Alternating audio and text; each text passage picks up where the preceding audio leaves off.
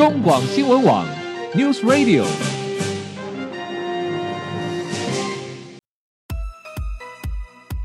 政治大人物，企业 CEO 有何成功的秘诀、制胜的绝招？周日，Mr. Big，请他们说分明。社会重要议题，台湾文化传承，哪些话题最新鲜、最有趣？周日，Mr. Big 带您关心台湾脉动。每周日下午三点零二分，跟着主持人郭志珍，您也是周日 Mr. Big。各位中广新闻网的亲友，大家好，欢迎收听周日 Mr. Big 焦点人物、焦点话题时间，我是节目主持人郭志珍。各位听众朋友，不晓得您喜欢欣赏画吗？尤其是许多呃能够名传于世的世界名画啊，它的画的创作的意境总是令人百看不厌、意义深远啊。这些世界名画不仅历史悠久，而且大量地丰富了我们人类世界艺术的宝库啊，算是人类极为珍贵的遗产。呃，尤其是许多名画哈，其实它背后都有非常呃不为人知的历史故事啊。比如说，最前一阵子有一部电影叫做《名画的控诉》，其实这个电影实际上就在讲讲述意大利啊的一个画家。克林姆的一个知名画作叫做《艾蒂尔肖像》啊，这幅画呢，在二次大战期间呢，被德国纳粹政府抢夺充公，后来这幅画辗转成为了奥地利国家美术馆的收藏。然而，这幅画当时却是由一幅一位犹太的富商，犹太人富商，呃，布洛赫鲍尔委托克林姆所。帮他妻子所绘制的一幅画像，事实上，所以这幅画应该是属于呃这个家族私人的财产。然后，但是事实上后来在二战时候呢，被德国纳粹政府所充公了。后来到两千年的时候呢，这个家族啊呃的后面后代的继承人啊玛利亚。事实上，后来就透过了一个国际的组织，向奥地利政府进行诉讼，希望奥地利政府能够还回名画。这场官司打了六年，最后。得到了奥地利政府法院的承认，把这幅画归还。哦，其实每一幅画背后都有非常呃不为人知的历史的故事，尤其每一位伟大的画家，其实就像一位发明家，更像一个历史家，总是能够创造出各种不同的生命形态，并且记录着这一段生命的历程。而画家更像一位。是一个冒险探险者，因为他们的生命本身就充满着各种崎岖与磨难，无处不是感动。但最终呢，他们透过一幅幅的作品，让世人看见了不同时代的人性与社会，并且开启了不同的人生、不同层面的探险故事。在画中，他们叙述着生命中的悲喜哀恨，直接探索人性。心灵的最深处啊，所以这些画之所以伟大，便是因为他们的至情至圣、真挚的动人，所以能够传世于后。所以在今天节目中，我们也要邀请大家一起来欣赏几幅世界名画。呃，在节目中，我们很高兴邀请到的是方舟文化出版的编辑陈燕守小姐来到节目中，为我们介绍一些知名的画作，呃，这些画到底有什么样呃的历史？到底如何感动人心呢？它对于后面对我们的影响又是如何呢？很高兴邀请到的是陈燕守，你好，燕守。嗨，你好，主持人好，各位听众朋友，大家好。好，燕守，呃，我们去看到了这你编的这一本书啊，叫做《安慰我的话》啊，呃，其实画好，其实画的层面。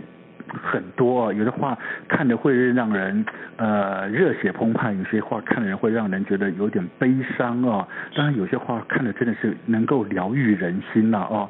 好，对一般人来说哈，对一般人来讲，像我看画虽然喜欢看画，可是我看画对我来讲就像走马灯，只见其相不懂其意，更别说要懂啊，要读懂创作者啊当时的心境啊，以及想要表达的情境与故事。好，但是呃，没关系啦，尽管如此，能够欣赏一幅画哦，其实这幅画不管它是不是所谓的世界名画啊、哦，其实只要是一幅画，大多可以或有一种呃赏心悦目啊的这样子的一种感觉啊，尤其因为毕竟美好的事物总是让人身心感到宽慰嘛，对不对？好，所以好，接下来要麻烦你来帮我们介绍，呃，到底是什么样的画能够抚慰人心，什么样的画能够安慰心灵呢？啊？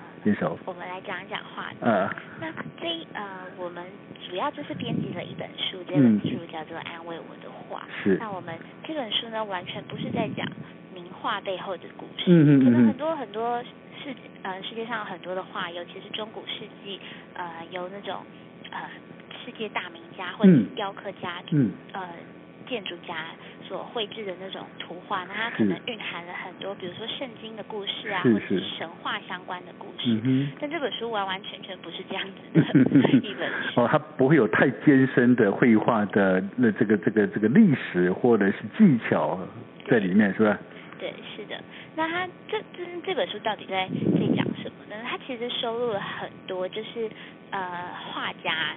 尤其是他可能只是非常非常的热爱创作，那他不一定完全是世界上知名的这种画家，嗯，但是呢，他在创作的时候一样是投注了他毕生的情感，嗯，或者是他当下伤痛的经历，嗯。那可能有些画家，他可能在不得志或者是在失去爱人的时候，嗯，他画下了这一幅画。嗯，那接下来后来的人看到了之后呢，也能从这个画中体会到说啊，那样子的哀伤，哦，那样子的忧郁的那样子的气氛。是是。是，其实画作这种东西哦，其实呃，我们知道创作者画家哈，他们很多创作的元素都取自于来自于日常生活中的种种滴滴哦，各种的元素都是他们创作的很重要的的一种元素，对不对？哈，所以在日常生活中，一般来讲，呃，人人一生的各种感觉就是喜怒哀乐吧。对啊。啊，对不对？哈，所以我看到这本书，怎么一开始就看到一种呃。呃，蛮蛮蛮孤独的背影啊，这是怎么回事？这是呃，一开始我们看到的就是一张呃很呃线条非常简洁，但是色彩比较灰暗的一个背影。对啊，那这样子的一幅画，就是我们其实在最一开始的篇章下了一个标题，叫做“在画里学会与悲伤共存”。嗯，那通常呢，我们看一幅画最有感触的，一定就是你。在这个情绪当中，可能有一点点走不出来。嗯哼，那你看到这个画，就觉得天哪，这幅画真是太懂我了。嗯嗯，对。所以其实看画的时候，我们其实并不要求说，哦，我们一定要看懂这个画在讲什么，这个画中有什么样子的隐喻。嗯。有很多时候我们在看画的时候，可能只是看到呃描绘出来的那个形体，就是我现在内心所想、内心所感。嗯哼，嗯哼，嗯哼，OK。所以基本上我那时候看到这幅画的时候，也有感觉，是因为那时候我也觉得蛮蛮孤独的，是不是？说不定。因为那幅呃，这个这本书里面第一个篇章里面的那幅画，呃，基本上他就是一个丹麦的画家，对不对？是是。丹麦的画家威廉呃哈默修伊的一个背影啊，孤独的背影啊。好，那其实到底。这个这个画家是一个什么样的情境？他怎么会画这样子的一个背影？他的特色又是什么呢？嗯，那这样子的一幅画呢，它其实最主要就是呃，他他算是丹麦一个象征主义的画家。嗯哼。那象征主义的画家可能在历史上面可能不如印象派啊，或者是野兽派这样这么的呃富有盛名，或者是说呃很多很多读者是从是从这样子。比较风格鲜明的派别去认识一些画家的，嗯、在象征主义的画当中，他可能画的就是比较嗯日常生活当中的一些场景，嗯，但是呢，他们透过颜色、透过色彩、透过那个画面的这个框景的这个技巧，嗯，然后去呈现出他想要呈现给你的一种感受，嗯嗯，对，嗯、那这个这个画中，其实在画里面呈现出一种很。安静的感觉，yeah, 非常非常，嗯、就是画面中的人物，其实他就是在看着窗外，嗯，然后屋里面一片黑，只有窗外是，呃，有颜色的白色的这样子，嗯。那其实多多少少也就反映出了我们在室内的，呃，在呃，我们在一个房间在一室当中，我们心里面的这个感受，一种极静哈。嗯，对，嗯、可能是很极静的，很平静的，那、嗯、也可能是。感受到虚无的，感受到比较孤单的。嗯哼嗯，其实这个画家类似的画作还蛮多的。我后来看你在在网络上面稍微搜寻了一下，他还蛮多的作品都是在描绘一个女性的背影，哎，非常多。有的是坐在一个窗前，有的是拿着一个托盘面对一面墙壁。他他类似这样的作品非常非常多。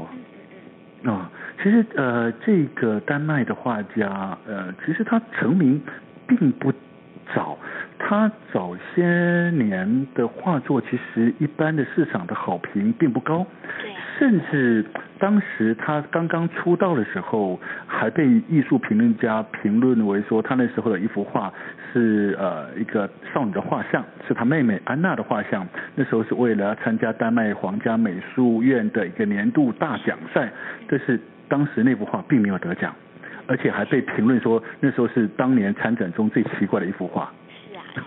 蛮奇怪的哦，但是后来后来到了一九九七九八年的时候，在法国奥赛美术馆跟美国的纽约古根汉美术馆的一个大型回顾展中，却让世人重新发掘了这一个 这个画家的特色。其实画作东西有时候很奇特哦，并不是呃，你到底你能不能够得到大家的人肯定？其实有时候呃，你说重要吗？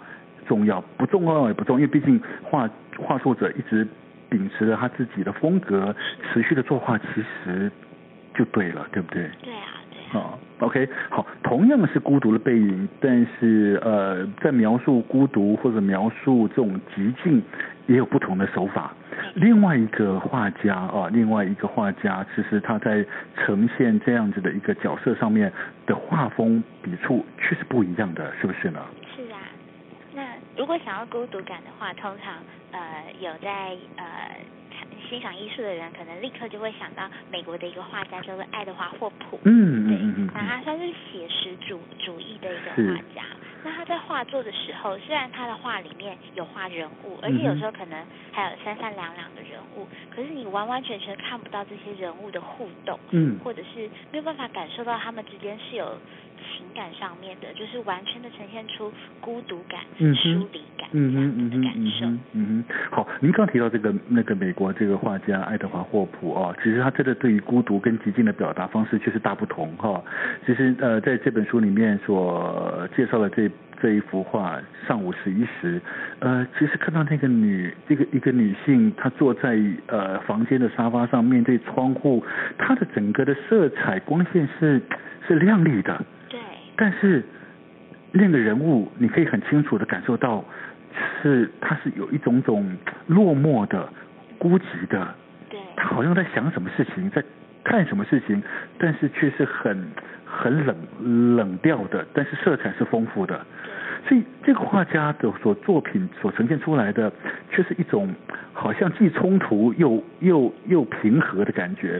他想要呈现孤独，但是整个色彩却是丰富的。哦，蛮奇特的。其实这个画家爱德华霍普，呃，另外一个很有名的作品就是他在一九四二年的创作的《夜莺》。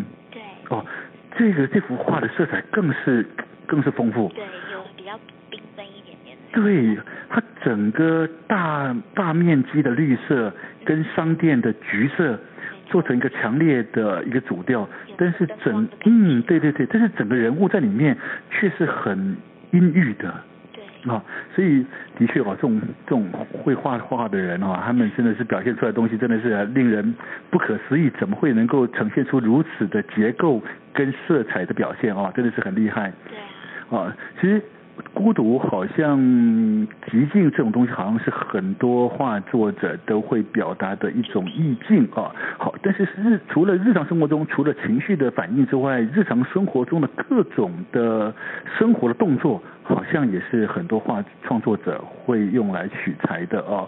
比如说，呃，擅长描绘妇女洗衣晒衣的这样景象的一种一个作家。一个创作者 John Sloan，他好像也特别擅长去描绘日常生活中的各种的呃生活中的情境，是不是？是啊，是啊，没错。那其实，在在呃，John Sloan 的这个画家，他其实也是一个美国人，然后他呃在画作的时候，他其实完全就是以我们日常生活当中会呃会会会做的一些事情，然后去把它画下来。嗯嗯嗯。那其实画过洗衣服这个主题的呢，其实很多人也画过，高更也画过。哦，是。对，莫里索也画过。那他在画这样子。呃，一个洗衣服、晒衣服的一个场景的时候，其实跟高更画的那种呃，比较呈现出一种呃自然的那种感受，嗯，就有一点点不一样。是，嗯、对，他似乎就像是画出了一种比较呃感性的，然后一个女子在顶楼啊这样晾衣服，然后她没有穿鞋子，嗯哼，然后一个人在。衣衣服其实是有一点点看起来像是被风吹起来的那个样子啊，是，所以它就是生活中很很常见的一种景象。对，其实是非常就是呃庶民庶民啦，然后常见的一种景象。可是你好像就是可以在这其中当中去感受到那个呃妇女的一个心情那种感觉。嗯哼，OK，其实这个美国画家 John Sloan 啊，事实上呃他除了呃非常擅长取材于日常生活中的各种情境之外，他同时也是一个非常呃擅长表现乡村色彩、四季这种景色的画家，对不对？是。他像他非常擅长用田园的。自然的景色啊，淳朴啊，洋溢的农村生活，这样的画风见长。对。OK，好，其实呃很多画事实上大家都喜欢欣赏画，也很喜欢收藏画。呃，其实呃很多的画也都被很多名人收藏，比如说前美国总统奥巴马的白宫的办公室也曾经收藏了很多名画。是啊。对不对？OK，好，然后我们知道 Bill Gates 也是也是喜欢收藏，他曾经收藏了一幅画，金额高达拍卖价高达两千万美金，那幅画的作者就是柴德尔哈萨哈萨姆的作品，叫做《繁花之房》，哇，两千万美金，但是这个这样的金额，我相信在很多世界名画来讲，应该也不是最高的啦，对啊，对不对？应该还有更高的的拍卖价格嘛，对不对？OK，好，其实画作这种东西啊，其实有时候取材于日常生活中，除了日常生活中的点点滴滴情感之外呢，还有一种经常会被画家用来做描绘题材的，就是人与人之间的关系，是，对不对？好，你要帮我们介绍什么样的画作呢？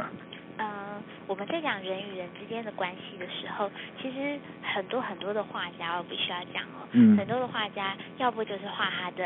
呃，最亲密的爱人，嗯哼，要不然就是画他的家人，哦，要不然，要不然就是画他自己，嗯哼，对，对我刚刚节目一开始提到的那个那个名画有没有？爱迪尔的肖像，其实就是一个犹太富商，他委托克林姆帮他妻妻子所画制的画像，哦，是是，对不对？好，这是一种关系的呈现嘛，哦，对啊。像我们呃，比如说我们在讲呃画画人物的这个画家，好的，嗯、像呃大家应该最熟悉的印象派的一个画家叫做窦家。哦，是。对，嗯、窦家最主要就是画他的太太。嗯嗯。画他最。最最喜欢的女女人这样子，嗯哼嗯哼嗯哼嗯哼，对，那我们印象中的窦加其实是画的是非常精细的，是。画那种跳芭蕾舞的那个女生画的非常的漂亮的那一种，嗯、但是呢，他在画他的太太的时候，嗯，反而不是，就是笔触是比较粗糙的，嗯哼，然后画的好像那个画面有在晃动一样，哦，是，对，那其实就是反映出了他跟他太太中间不是那么，呃。有非常非常深刻的情感，可是不是那种很精巧的，那他们可能中间会有很多的争执啦，嗯、或者是冲突啦，嗯、可是他又非常非常的爱这个女人的那种那种感受，就是在这个画中可以感受得出来。所以他透过画把他们彼此的关系表现出来，表现出来。嗯、然后他画，比如说他画芭蕾舞的女生的时候，画的用的那个颜色色调是比较轻盈的，对，画起来是很那种。